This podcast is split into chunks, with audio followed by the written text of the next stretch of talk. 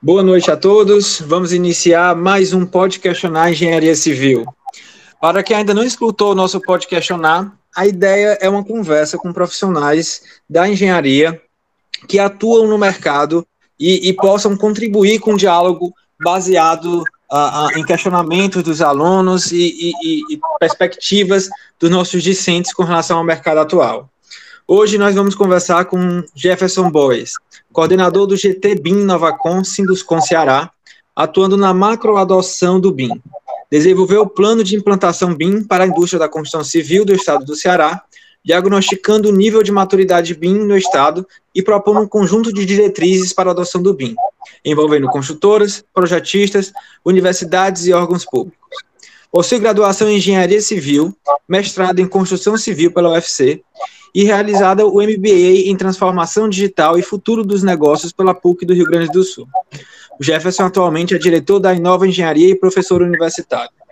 Então, gostaria de iniciar agradecendo a sua disponibilidade, Jefferson, para poder contribuir com esse nosso diálogo quinzenal.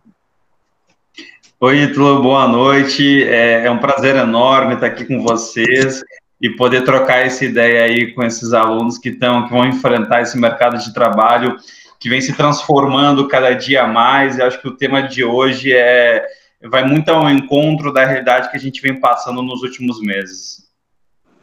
Inclusive, Jefferson, os alunos, quando, quando é, viram esse tema, é, é, eles começam muito a, principalmente nesse momento que a gente está terminando esse ano com essa pandemia, eles fazem muita ligação, como você bem colocou aí, do momento atual, né, dessa, dessa situação que a gente passou por esse ano e a perspectiva futura.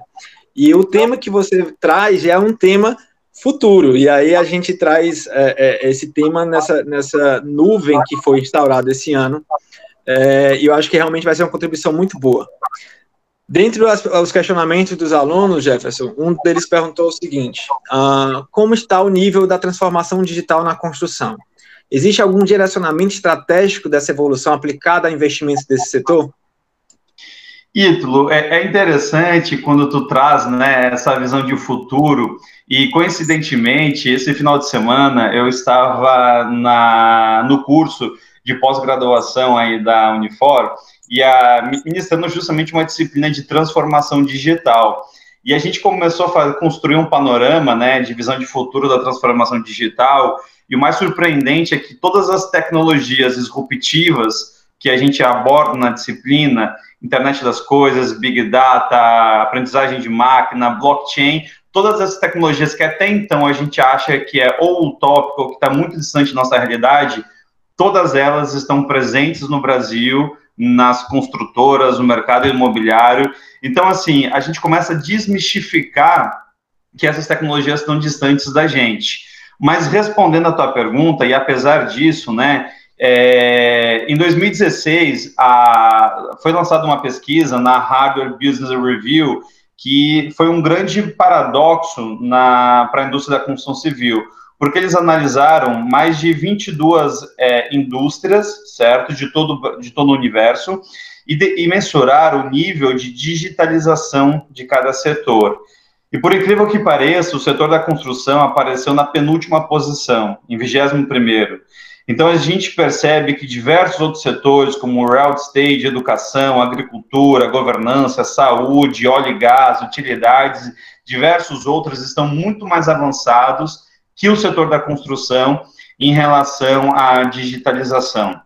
Então, a gente percebe que temos um mercado muito grande para ser caminhado, principalmente ao analisar essa situação global de avanço em passos largos, né, para a indústria 4.0. Então, assim, a gente enxerga um grande potencial mercado e de desenvolvimento para as construtoras.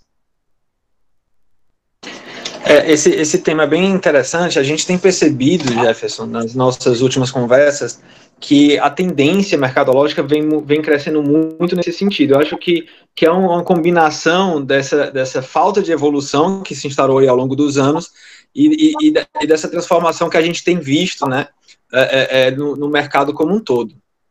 Uh, uma pergunta, outra pergunta de um aluno foi a seguinte: se a, a, a pandemia, né, a, a, situação do Covid, teve alguma interferência na evolução dessas mudanças para o setor construtivo? não só teve, como foi é, predominante. É, a, durante a pandemia, né, o, foi lançada uma pesquisa chamada Pandebuild, desenvolvida pela Molecular, a Urban Systems e, o, a, e a Brain Inteligência Estratégica. E eles analisaram mais de 500 é, construtoras né, a nível Brasil para justamente tentar entender qual foi o grande impacto que a Covid trouxe para o dia a dia das organizações no âmbito de transformação digital.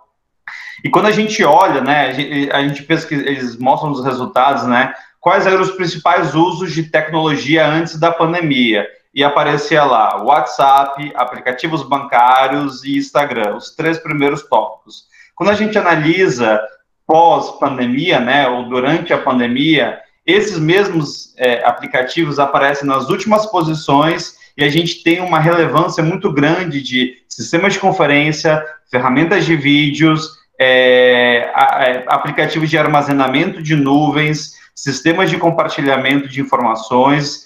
Então, o que, que isso significa? Né? As construtoras tiveram que, em um curto período de tempo, é, a, em questão de dias, semanas, ou muitas vezes da noite para o dia, ter um pulo de transformação digital que em situações normais elas demorariam.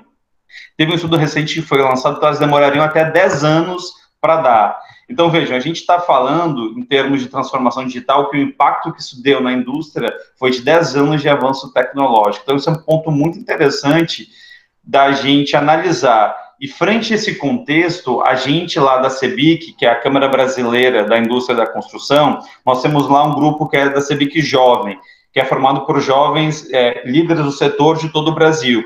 E a gente lançou recentemente uma pesquisa justamente para tentar identificar qual é o nível de digitalização das construtoras que existem no Brasil, para tentar entender em que nível a gente está, quais são os nossos gargalos e, a partir desses gargalos, como traçar um planejamento estratégico para que as nossas empresas e a nossa indústria como um todo tenha performances mais avançadas nessa área.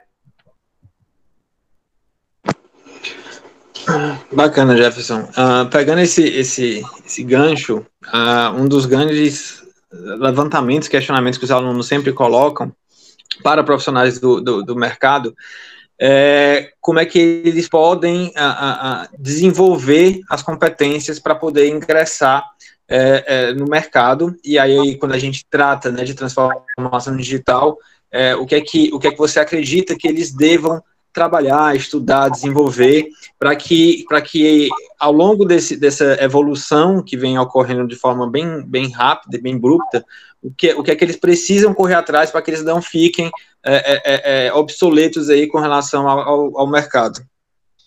Ítalo, excelente pergunta, né? E talvez a resposta dessa pergunta seja uma curiosidade.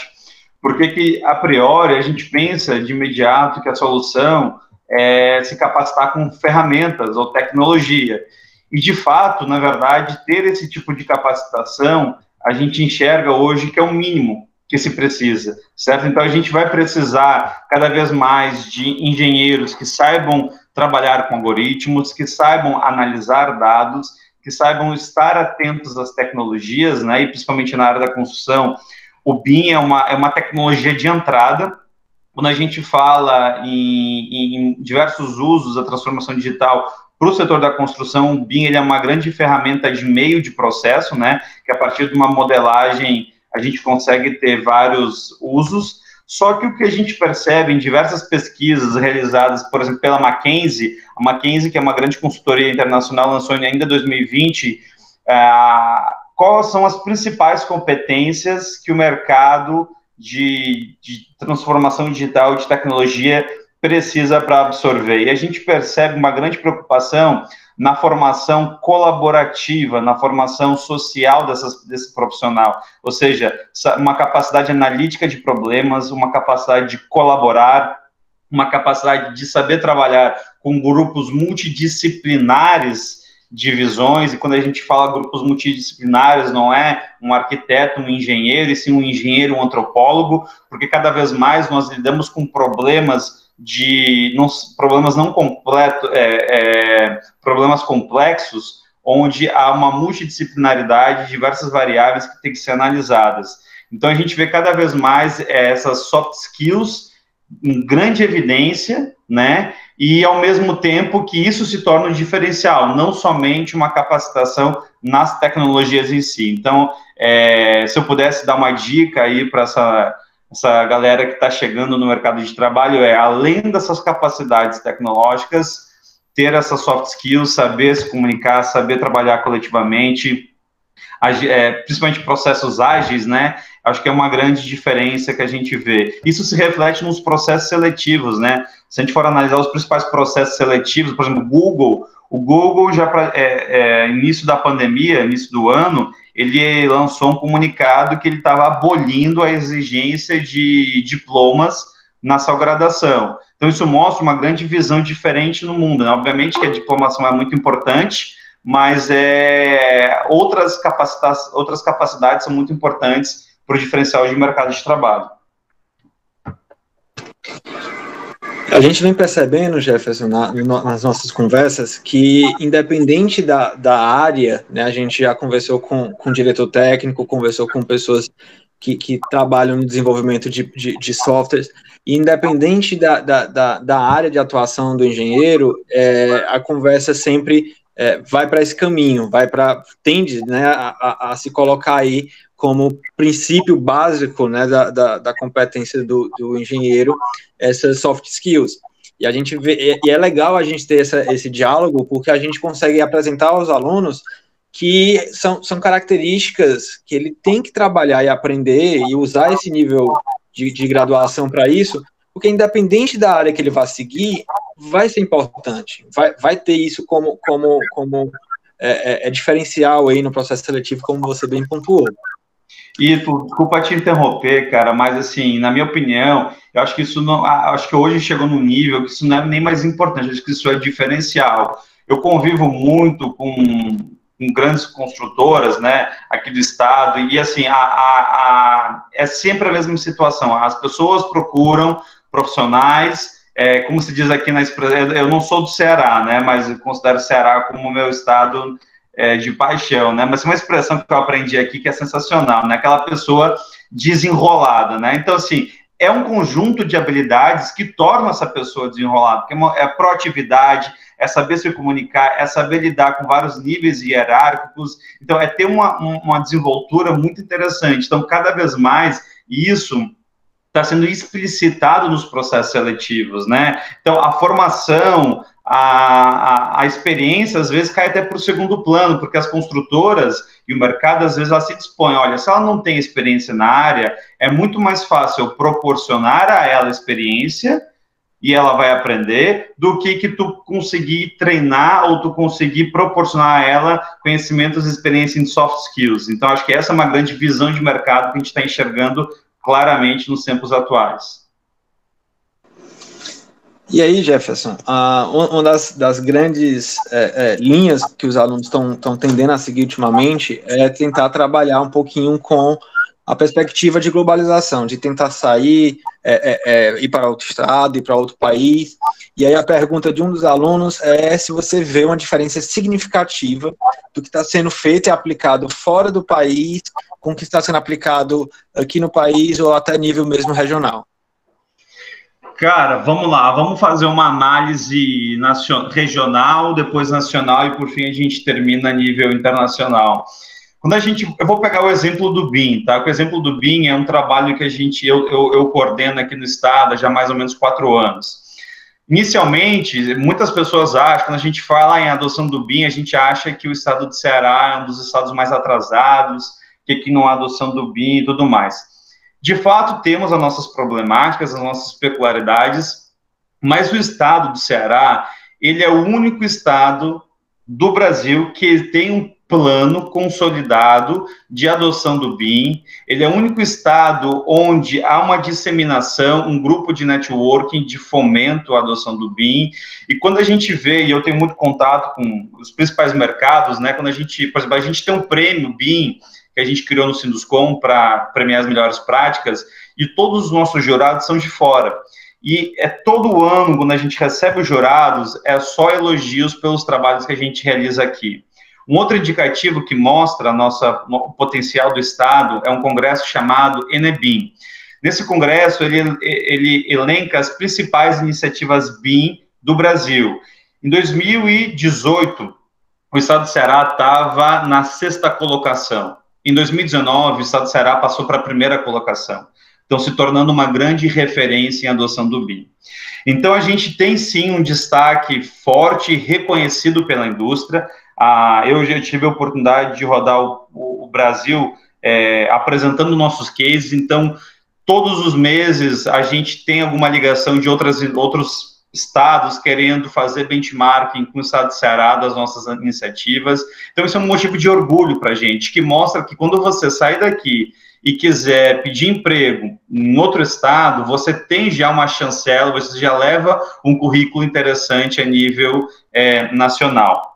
E com relação a nível internacional, a grande diferença que eu vejo né, de formação é a capacidade analítica de dados. Hoje a gente percebe já uma formação do exterior com foco muito mais é, o engenheiro não mais operacional. A gente vê o engenheiro mais como papel de gestor, um papel mais de analista de dados, né? E cada vez mais o perfil do futuro engenheiro tem que ser mais tecnológico, mais processamento e análise de informações do que, do que, somente, né?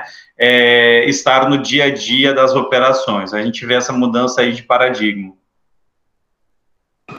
Vou pegar o, o, gancho, Jefferson, do que você estava tratando, é, de, de, da parte de dados, e, e, você citou um pouco do BIM, e aí a gente vê muito uma tendência, é, e aí eu queria escutar um pouquinho do, da sua opinião, de como a gente, a gente consegue, conseguiria né, fazer uma aplicação mais forte aqui a nível, a nível regional, até a nível nacional, dos pontos mais a, a, a, diferentes, digamos assim, trabalhar com a parte de é, impressão 3D, a parte de, de realidade aumentada, ou até mesmo a parte de inteligência artificial. A gente vê algumas ferramentas computacionais que já têm trabalhado um pouco essa área de, de inteligência artificial até no desenvolvimento de projetos, né? Quando a gente fala aí de BIM, é, o Revit, por exemplo, é um que nas versões mais atuais ele tem conseguido é, é, desenvolver né, é, é, ferramentas para poder evoluir essa perspectiva. Queria saber um pouquinho sua opinião sobre essa parte mais a, a, a digital, digamos assim, da, da, dessa parte mais virtual do BIM.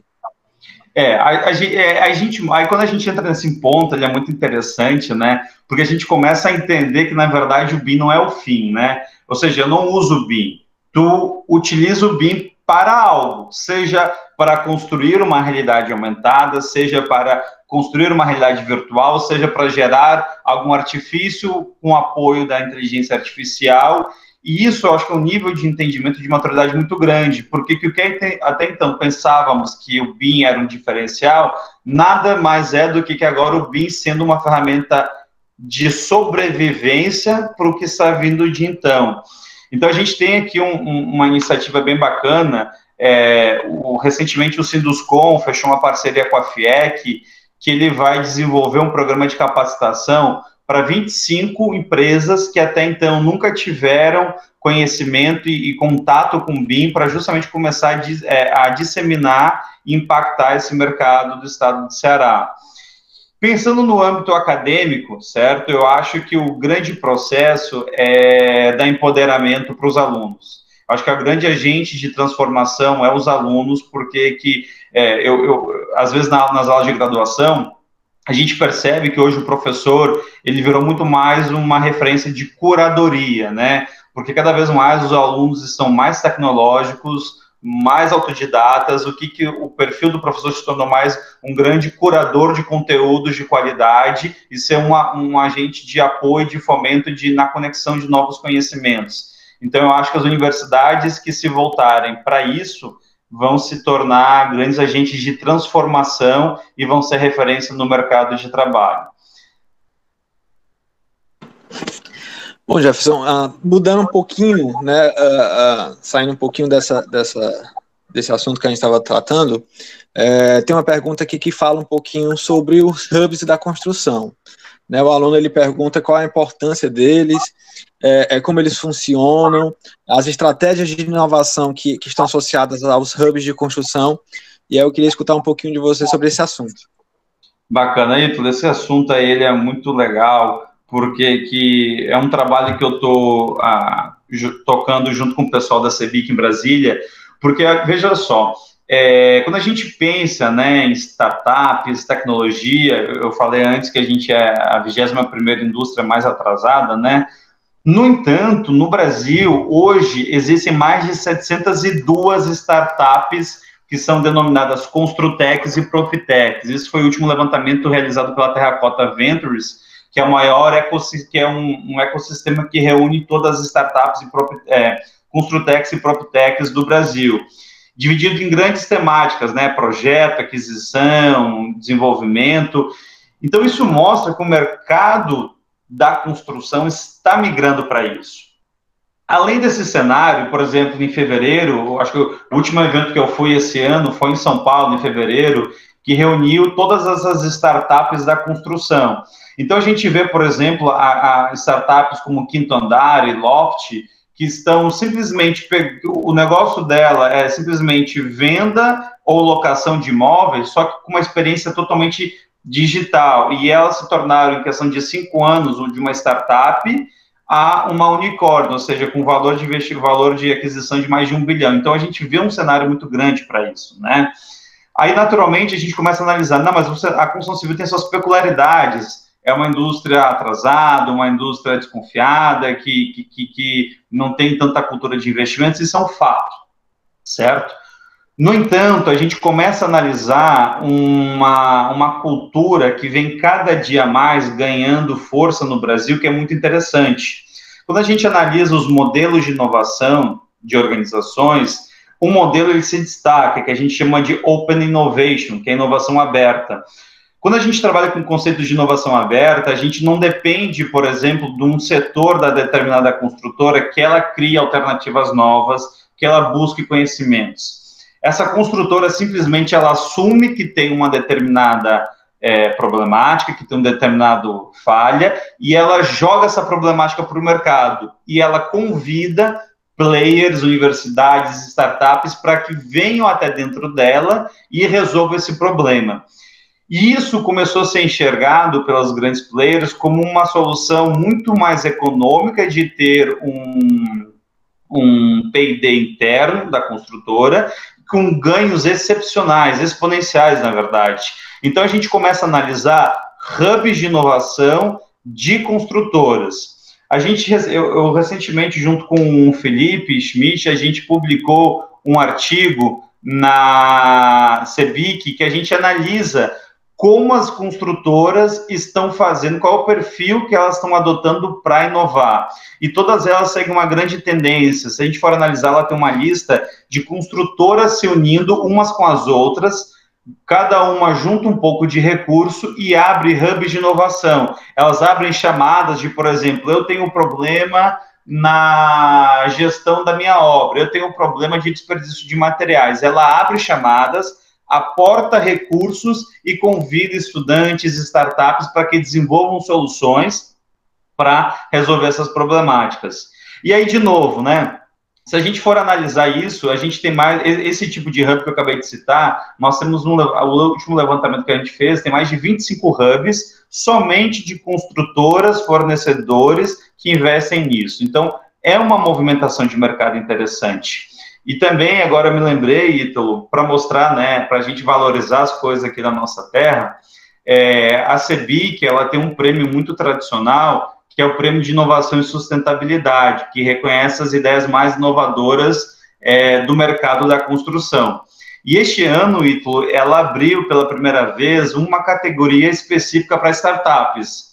E sabe qual é a única startup que, tá, que conseguiu passar todos os processos rigorosos de avaliação e que está na final? Adivinha de que estado ela é?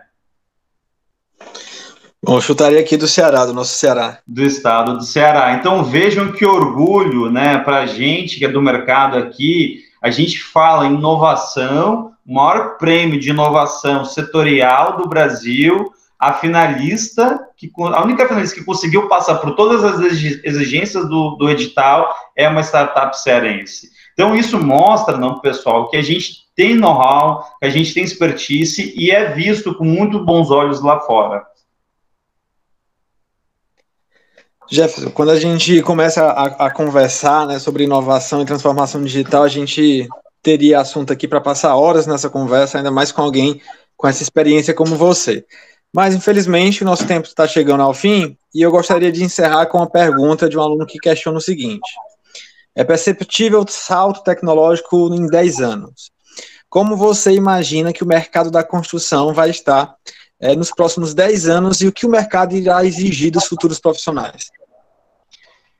Essa pergunta é interessante, né? Na verdade, talvez é a pergunta de um milhão de dólares que as grandes players contratam as gigantes de consultoria para tentar responder. Talvez eu não tenha uma, uma, uma, resposta plena, mas eu tenho certeza absoluta que vai passar por dois caminhos. A transformação digital, como a construtora ou como o mercado vai enxergar a digitalização do negócio dela, e como ela vai proporcionar uma experiência de, de uma experiência para o cliente dela.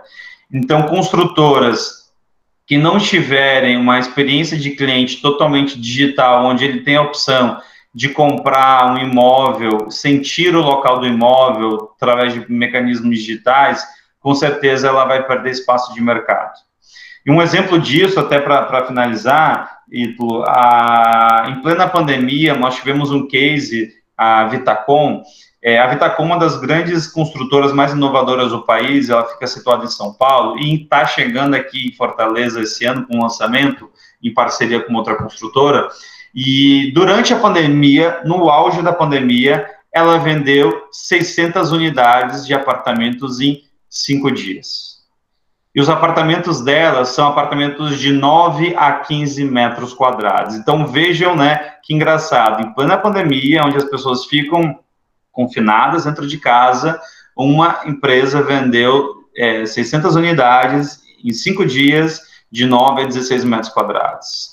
Qual foi a solução que ela saiu na frente das demais, né?